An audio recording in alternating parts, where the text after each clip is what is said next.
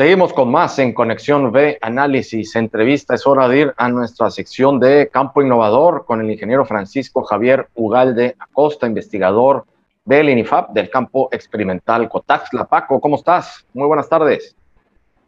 Hola, hola Jorge, muy buenas tardes y excelente tarde para todas y todos.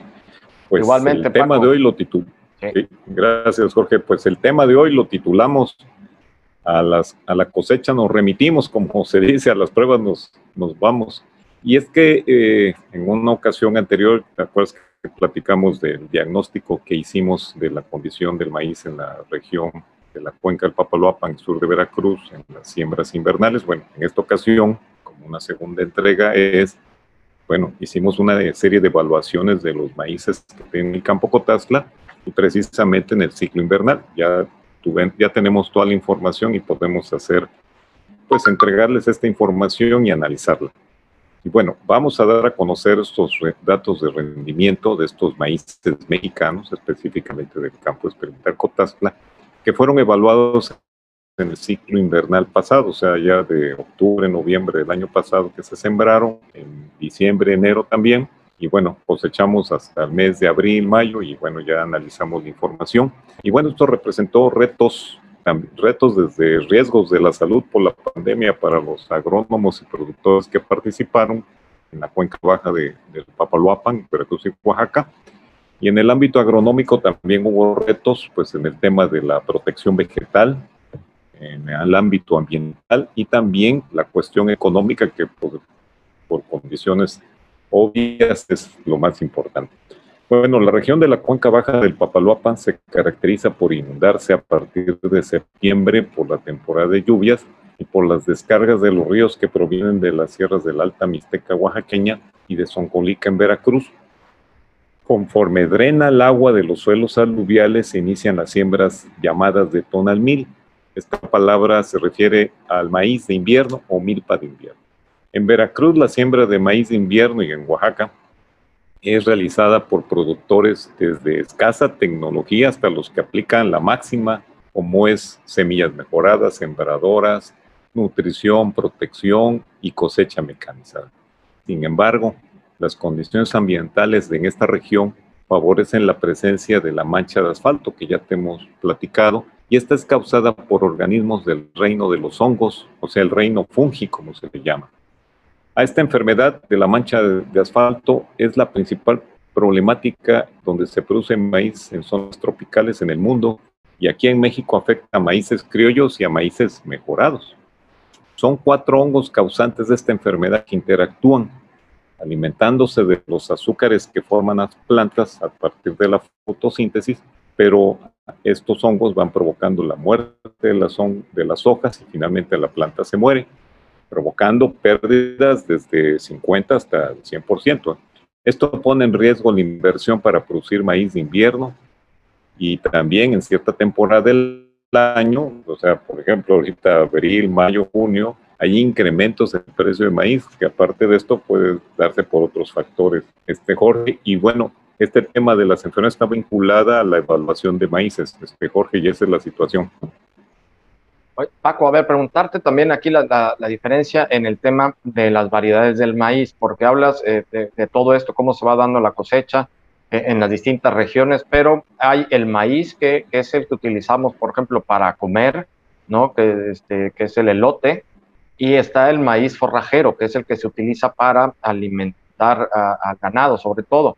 Entonces, ¿aquí de qué estamos hablando? ¿Estamos hablando de la parte del maíz que consumimos nosotros los seres humanos o el maíz que se le da a todo lo que es eh, el sector ganadero agropecuario? Sí, básicamente estamos hablando del maíz para grano, el que se transforma para todos los platillos, principalmente las tortillas y ya de ahí la derivación de otros alimentos. Y bueno, eh, nosotros consumimos prácticamente maíz blanco, y bueno, hay otros temas que es la producción de forraje, la producción de elote, pero aquí prácticamente vendría siendo el tema del grano para producción de, tortillas o masa. Y bueno, aquí en la cuenca baja del Papaloapan es casi seguro que la mancha de asfalto, aparte hay otros factores, Jorge, los vientos, este, la baja tecnología que a veces se utiliza, y bueno, eso puede llegar a afectar la producción del maíz, pero la el principal problema es la mancha de asfalto, que es una enfermedad muy peligrosa. Bueno, hay gente que dice, bueno, aplícale este, fungicidas y etcétera, pero eso no es rentable económicamente. Aunque le digan y le aseguren, tendría que estar comprando fungicidas de alto costo. La solución para esto es tener maíces que toleren o resisten esta enfermedad. Y vuelvo a insistir, para producir maíz para grano y más en estas zonas donde se presenta esta enfermedad, es solamente a través del mejoramiento genético y no es rentable la aplicación de fungicidas ni ecológica y aparte le varía el costo de producción. Bueno, para atender esta problemática, Jorge, pues el campo experimental Cotazla, a través de un proyecto que se llama Desarrollo Tecnológico para el Incremento de la Producción y asegurar el abasto de maíz con calidad, sanidad y sustentabilidad a nivel nacional. Bueno, aquí nos tocó participar con el establecimiento de 21 módulos de evaluación, utilizando tres genotipos, dos que ya están liberados y otro que estamos por liberar.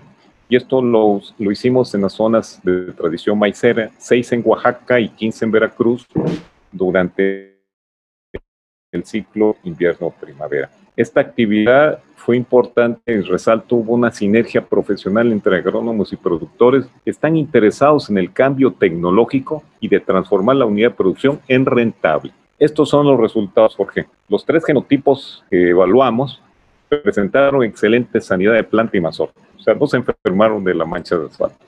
El rendimiento promedio de estos 21 módulos fue de 5.3 toneladas de grano por hectárea, sembrados desde diciembre-enero. Esto lo hicimos esperando que drenara de humedad esos suelos. El manejo agronómico fue por parte de los productores con una tecnología media. A pesar de esto, tuvimos rendimientos de 6 y 7 toneladas con el nuevo maíz y esto nos permite tener alta rentabilidad.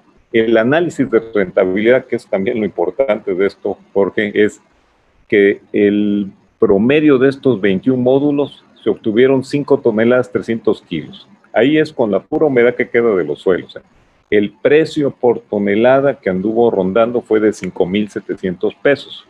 Por lo tanto, en el costo que tiene que el productor hacer, este, vimos un ingreso total, partiendo de las 5 toneladas 300 kilos, de un ingreso total de 30 mil pesos con un costo de producción de 16 mil, lo que genera 14 mil pesos en promedio. En términos de costo-beneficio, el productor que invirtió un peso lo recuperó y obtuvo 80 centavos utilizando estos maíces que prácticamente no se enfermaron, Jorge. Pues, pues qué interesante, Paco, y sobre todo siempre estar escuchando eh, estos adelantos que ustedes tienen ahí en el INIFAP, todo eh, cómo se va dando este cambio a través de eh, lo que es la tecnología y en este caso la ciencia, el avance, todos pues estos descubrimientos, vamos a ponerlo de tal forma que hacen ustedes ahí en el, campo, en los distintos campos y cómo eh, realmente afectan de manera eh, positiva a los productores porque están teniendo mayor rentabilidad. Y sobre todo me hace muy interesante esto de que eh, son maíces que se protegen de esta plaga que como dices, pues no hay métodos ni preventivos ni tampoco en ningún fungicida ni ningún otro tipo de insecticida o herbicida o, como, como se le denomine, Paco, este, funciona por lo mismo que, que, también comentas, ¿no? Ya no es costeable, o sea, ya no ganarían dinero. Pues muy interesante, Paco, como siempre. Pues por eso el título pusimos, por eso a la cosecha nos remitimos para comprobar que los maíces mexicanos siguen siendo fortaleza productiva que contribuye económica a la familia rural. Por eso el campo Cotazla es sede del mejoramiento genético de maíz en el sureste de México y ha sido fuente de conocimiento científico para muchos países tropicales desde hace 66 años, Jorge. Pues este fue el mensaje de esta tarde. Que estén bien. Perfecto, un buen fin de semana. Igualmente, Paco, muchísimas gracias al ingeniero Francisco Javier Ugalde Acosta, investigador del INIFAP, del campo experimental Cotaxla, en nuestro campo innovador. Vámonos al corte, volvemos con más.